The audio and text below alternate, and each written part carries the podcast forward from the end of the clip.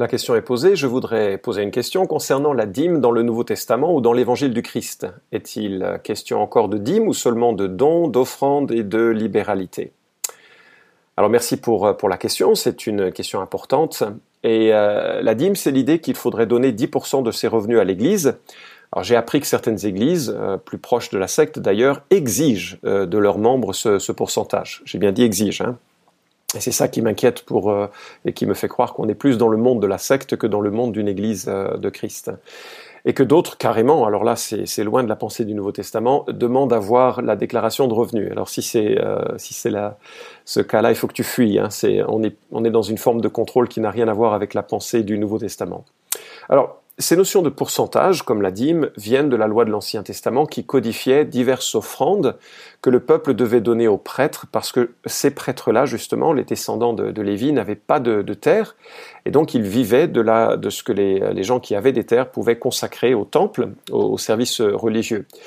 Euh, alors, euh, ils vivaient de ces impôts en quelque sorte, hein, c'était une forme d'imposition.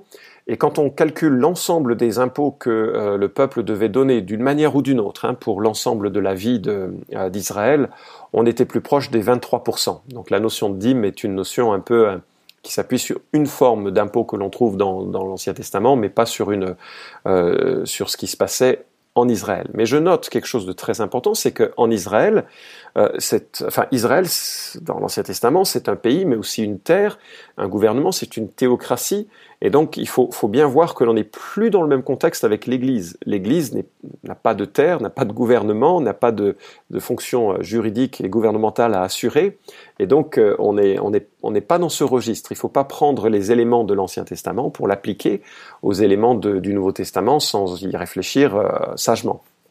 Alors, quand je regarde ce que la Bible dit, euh, il me semble qu'il n'y a pas dans le Nouveau Testament d'exigence chiffrée, mais plutôt un principe de, générosité proportionnelle. Euh, je crois que c'est ça qui peut résumer ce que la Bible enseigne dans le Nouveau Testament. Alors on va lire plusieurs passages, mais je vais caler mes remarques sur ce verset de 1 Corinthiens chapitre 16 verset 2, où l'apôtre Paul dit que chacun de vous, le premier jour de la semaine, mette à part chez lui ce qu'il pourra selon ses moyens, afin qu'on n'attende pas mon arrivée pour faire les collectes. 1 Corinthiens 16, 2. Alors, quelques remarques. La première d'entre elles, l'offrande est personnelle. C'est un choix que personne ne peut m'imposer. C'est un choix que l'on doit d'ailleurs consentir librement dans son cœur. Hein, tu as remarqué comment c'est formulé dans, dans, ce verset. Et d'ailleurs, en 2 Corinthiens chapitre 9, on a aussi une autre série d'exhortations sur l'offrande et euh, l'apôtre Paul dit de donner avec joie. Alors, c'est pas une offrande. Quand tu donnes, euh, quand tu ouvres ton porte-monnaie ou que tu écris un, chèque dans les larmes, si tu te sépares d'une offrande en pensant à tout ce que tu perds, euh, c'est pas vraiment une offrande que Dieu agrée. Donc, ça doit vraiment être un, libre euh, choix. Et dans cette notion de, de, liberté personnelle, Jésus nous demande de donner discrètement. On voit ça en Matthieu chapitre 16, euh, ben 6, pardon, versets 1 à 4 où euh, il faut se garder de donner devant les hommes hein, en disant regardez vous avez vu comment je suis généreux il euh, faut que tout le monde fasse comme moi parce que euh, bah, Jésus dit tu as reçu ta récompense hein, il faut faire en sorte que Dieu voit ce que tu donnes. Et donc il y a un côté très intime dans le don qui est un, don adressé à Dieu de façon discrète. Romains 1 28 parle de donner avec simplicité. Et là encore on, sent hein, cette voilà Dieu m'a béni de tant de revenus ben je, je choisis d'en donner une partie et je le fais avec joie je le fais avec simplicité je le fais sans euh, mesure ostentatoire, sans publicité sur Facebook, euh, voilà, j'ai donné tant aujourd'hui. Deuxièmement, l'offrande est prioritaire, dans le sens où, lorsqu'on choisit de donner, on ne donne pas ce qui reste, on donne ce que l'on décide de donner et on cale notre budget en fonction de ce que l'on a décidé de donner. J'imagine que pour la plupart d'entre nous, on n'a plus rien hein, euh, à la fin du mois. Euh, parce qu'on est dépensier et qu'on a de la peine à être euh, discipliné sur nos dépenses. Je sais, ça ne concerne pas tout le monde. Il y a certaines personnes qui sont très euh, méticuleux dans leur gestion du budget, je les félicite, mais généralement, on dépense ce que l'on a. Et donc l'apôtre Paul, très sagement, dit que c'est le premier jour de la semaine, c'est avant le reste des dépenses que l'on décide de ce que l'on va donner. Et je pense à ce principe de Proverbe 3.29, hein, d'honorer l'Éternel avec tes biens et avec les prémices, c'est-à-dire les premières récoltes de tout ton revenu. Euh, c'est là le, signe d'un sens de ses priorités et également d'une marque de confiance en celui qui pourvoira à tous nos besoins. Si je choisis de donner un pourcentage de mes revenus à, l'œuvre de Dieu, bah, j'exprime aussi à Dieu mon, euh, ma confiance qu'il prendra soin de, mes, de, mes, besoins et qu'il pourvoira ce qui pourrait me, manquer. Euh, troisième remarque, cette offrande est proportionnelle. Euh, tu as remarqué ce qui est dit dans ce selon ce qui pourra, hein, selon ses moyens. et donc, on, on donne un pourcentage de ce que l'on a, et en cela, ce n'est pas 10% qu'il faut viser, c'est la sagesse qu'il faut viser. Par exemple, euh, la veuve euh, légendaire dont Jésus loue la générosité n'a donné que quelques centimes, mais waouh, elle a donné de son nécessaire, enfin elle a donné euh, plus que je n'ai jamais donné, parce qu'elle elle aurait pu utiliser pour, pour son nécessaire l'argent qu'elle a donné, et c'était que quelques centimes. Mais Dieu regarde avec admiration, Jésus regarde avec admiration ce qu'elle ce qu'elle donne. En sorte que donner 10% pour certaines personnes, c'est beaucoup trop. Vraiment, c'est beaucoup trop. Et il ne faut pas donner 10%, parce que ça met en danger la vie euh, de la famille. 1 Timothée 5.8 nous dit très précisément, si quelqu'un n'a pas soin des siens, et principalement de ceux de sa famille, il a renié la foi, il est pire qu'un infidèle. L'apôtre Paul est explicite. Il s'agit non de vous exposer à la détresse pour le soulagement des autres, mais de suivre une règle euh, d'égalité. Dans la circonstance présente, votre superflu pourvoira à leurs besoins. 2 Corinthiens chapitre 8, verset 13. Euh, et donc, euh, on ne choisit pas de, donner en mettant en danger les gens de sa famille. Euh, l'apôtre, Jésus, pardon, a, même des mots beaucoup plus durs, Matthieu 15, versets 15 à 7.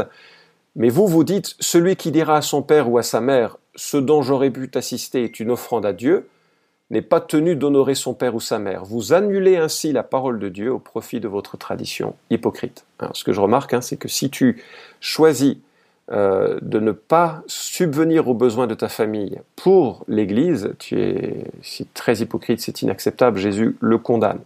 Donc cette proportion de 10% peut être excessive pour certains, et pour d'autres, elle est vraiment trop légère. 10%, c'est vraiment léger. Ça pèse pas sur, euh, le, sur, sur ton budget de façon... Euh, enfin, ça exprime pas, en tout cas, une consécration solide euh, par rapport à, cela. Voilà, quatrième remarque, l'offrande est spirituelle. Euh, l'apôtre parle ici d'une collecte pour les pauvres qui se trouvent à Jérusalem et qui sont astreints, euh, enfin ils sont dans une situation de famine, et euh, il veut que les, églises se, cotisent pour venir au,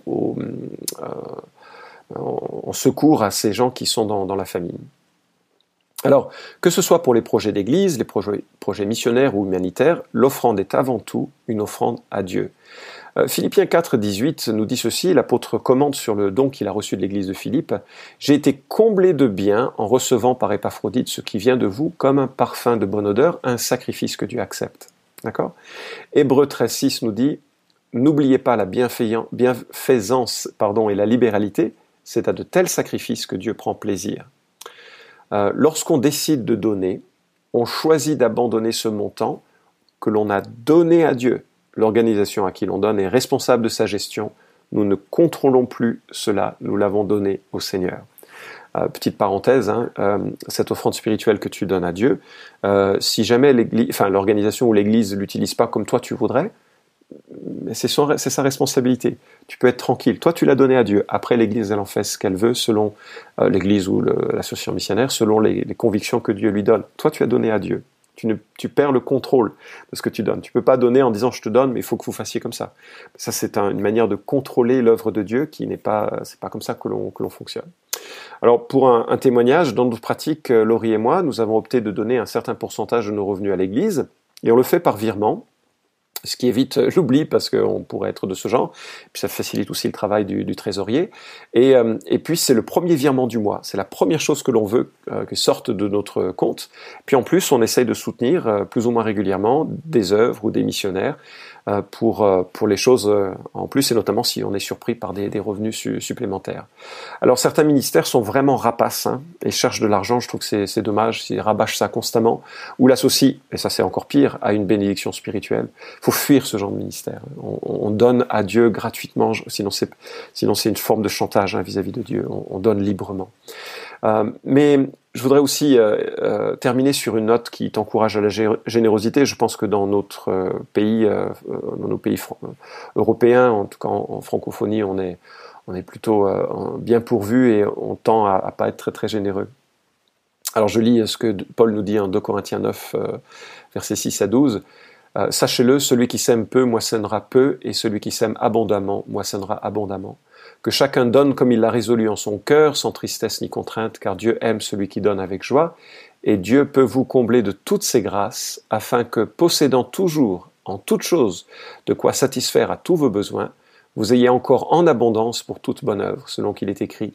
Il a fait des largesses, il a donné aux indigents, sa justice subsiste à jamais. Celui qui fournit de la semence au sommeur et du pain pour sa euh, nourriture, vous fournira et vous multipliera la semence, et il augmentera les fruits de votre justice. Vous serez de la sorte enrichis à tous égards pour toute espèce de libéralité qui, par notre moyen, feront offrir à Dieu les actions de grâce, car le secours de cette assistance non seulement pourvoit aux besoins des saints, mais il est encore une source abondante de nombreuses actions de grâce envers Dieu. Tu vois, quand tu donnes, tu donnes à Dieu, Dieu s'en réjouit, mais en plus tu suscites de la louange parce que ceux qui en bénéficient dans l'œuvre de Dieu ou euh, dans l'œuvre missionnaire ou dans euh, euh, l'œuvre humanitaire, ben, remercie Dieu pour toute la bienveillance, la solidarité de son Église.